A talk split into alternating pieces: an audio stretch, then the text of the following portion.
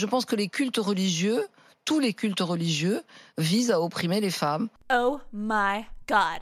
Chaque personne, euh, autant son féminisme que sa spiritualité, est unique, aussi unique que son parcours. Et c'est impossible de réduire quelqu'un à une définition.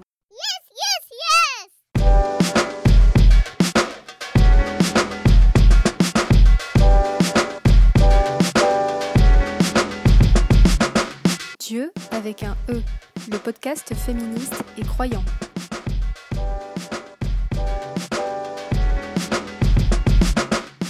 Bonjour Alice, qui es-tu? Bonjour Sinatou, je m'appelle euh, Alice Perolvial, j'ai 28 ans et j'emménage prochainement à Strasbourg. Quel est ton rapport à la foi? Très bonne question. Déjà, il faut savoir que j'ai été convertie à l'âge adulte, il y a à peu près 7 ans, il me semble. Euh, avant, je venais d'une famille et de milieux complètement athées, mais plus athée que ça, tu peux pas faire. Donc athée. J'ai un rapport à ma foi qui est ben, peut-être le rapport un peu d'une convertie, où quand on se convertit, on a envie de tout bien faire, de suivre sa communauté, de suivre les dogmes, de euh, d'être la, la parfaite croyante. Et c'est vrai que très vite, toute ma vie s'est construite autour de ça, c'est-à-dire ma vie professionnelle, mes engagements associatifs, euh, mes bénévolats, bah, forcément euh, mes, certains de mes nouveaux amis, même si oui, oui, j'ai quand même beaucoup d'amis athées euh, majoritairement, et aussi mes projets personnels. Voilà, donc tout s'est construit autour de ça. Voilà, après, bah, la, foi, la foi pour moi, c'est aussi fluide que... Pour moi, la foi, c'est aussi fluide que le genre, par exemple. Puisque on peut un jour euh, avoir une foi qui va nous transcender, euh, nous dynamiser, nous vitaliser, et le lendemain complètement perdre la foi, ce qui m'est arrivé aussi durant mon parcours. Pendant, pendant presque 8-9 mois, j'ai complètement perdu la foi. Et ensuite, je l'ai retrouvée. Mais pour moi, voilà, c'est quelque chose qui est fluctuant, qui... mais qui est essentiel pour moi et qui me nourrit complètement. Comment tu t'es intéressée euh, au féminisme religieux? Alors, je me suis toujours intéressée au féminisme religieux, notamment bah, plus spécifiquement dans ma confession, parce que bah, en tant que convertie, au bout d'un moment, il y a un peu euh, le réveil après l'euphorie de la conversion. Et je voyais bien qu'il y a des choses qui me convenaient pas dans les institutions religieuses, donc je me suis renseignée, j'ai cherché à voir s'il y avait des groupes euh, féministes religieux dans ma confession. Et après, je m'y suis intéressée de façon plus large, puisque j'ai bien vu que déjà il y avait une intersectionnalité dans les féminismes religieux, même entre eux, et que je pouvais parfaitement me nourrir d'initiatives féministes religieuses dans les autres religions et confessions que la mienne, et d'ailleurs, ce sont elles qui m'ont le plus souvent beaucoup plus nourrie que celles dans ma propre religion. Donc euh, ça peut paraître paradoxal, mais euh, ça a été une réalité pour moi. Et je m'y suis intéressée aussi beaucoup parce que je pense que c'était un moment où en fait je quittais un emploi euh, dans le milieu ecclésial où justement il y avait beaucoup de sexisme un sexisme décomplexé et qui en plus euh, s'appuie sur euh, soi-disant des écritures et des textes sacrés, donc qui est immuable. Et je pense qu'à ce moment-là, j'avais besoin de, de, régler ces questions-là et que c'est pour ça que je m'y suis mise à fond à ce moment-là. Pour toi, est-ce qu'on peut être féministe et croyante? Pour moi, on peut être féministe et croyante à 100%. Mais je pense que la première chose qu'on fait quand on se pose ces questions-là, c'est d'aller vérifier ce que disent nos textes religieux. Je pense que c'est un peu le premier réflexe de toute personne féministe et croyante, c'est ok, ben finalement, que disent les textes? Et c'est là qu'on se rend compte, euh, quand on se penche dessus, qu'en fait déjà nos textes, très souvent, ils sont issus d'une traduction. Que en fait, quand on se penche sur les traductions, euh, on se rend compte que c'est certaines interprétations et traductions qui ont été mises en avant et pas d'autres. Euh, donc je pense qu'il y a... Oui, c'est parfaitement possible, mais c'est vrai qu'il faut soi-même euh, le voir pour y croire, justement, et faire un travail d'exégèse personnel sur ses propres textes religieux pour euh, se dire que même si on voit parfaitement, nous, en tant que féministes croyantes, que dans la pratique c'est possible, puisque nous on le fait en fait tous les jours sans problème, euh, on a besoin de se rassurer quelque part et de se dire, euh, bah oui, en fait, ma foi et mes textes, ils sont complètement en accord avec le, mon féminisme. Qu'est-ce que ça implique concrètement pour toi d'être féministe et croyante? Ça implique plusieurs choses. Ça implique le fait que ma foi alimente mon combat féministe.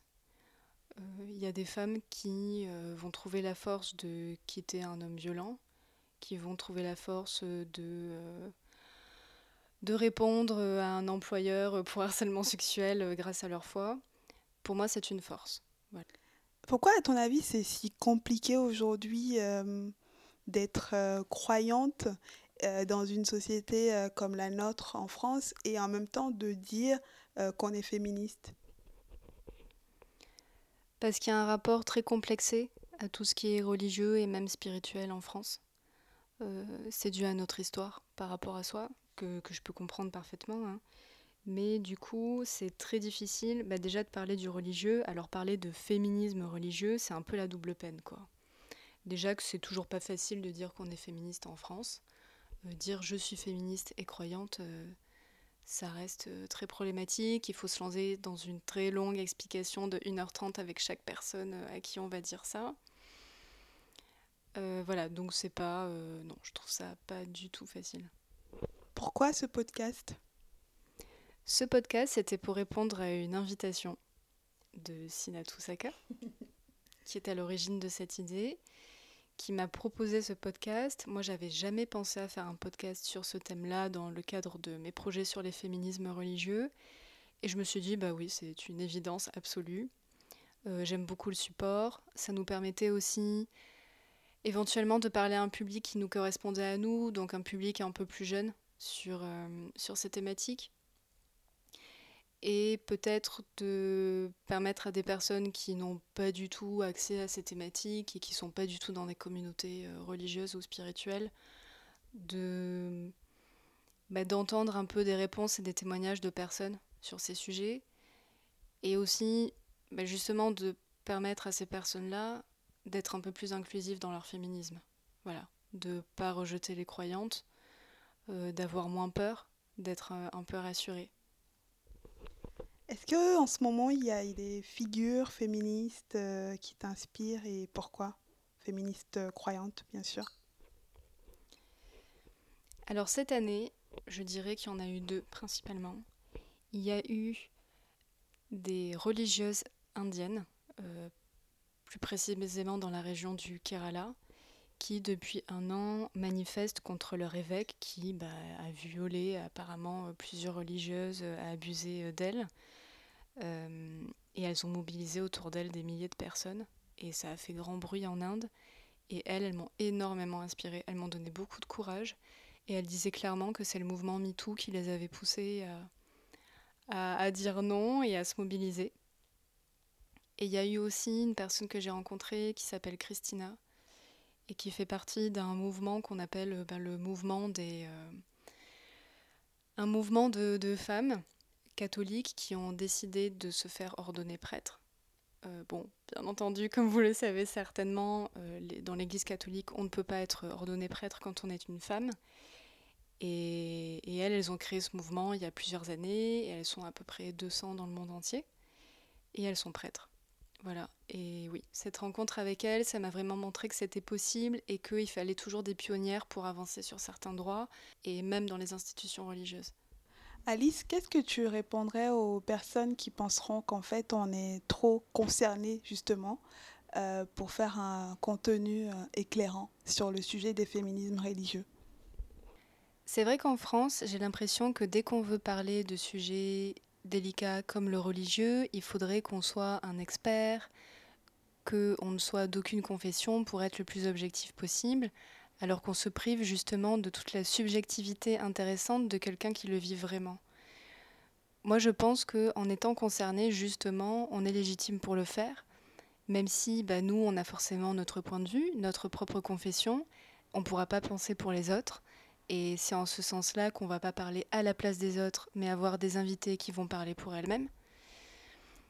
Et après, en ce qui concerne peut-être les attaques plus intra-communautaires, je sais que là, aussi, nous, dans nos propres communautés, on va pas penser la même chose que toutes les autres femmes, pas forcément. Mais euh, je pense qu'il faut pas hésiter à nous le dire, à nous écrire, à nous en parler, parce que je pense que le dialogue est encore possible.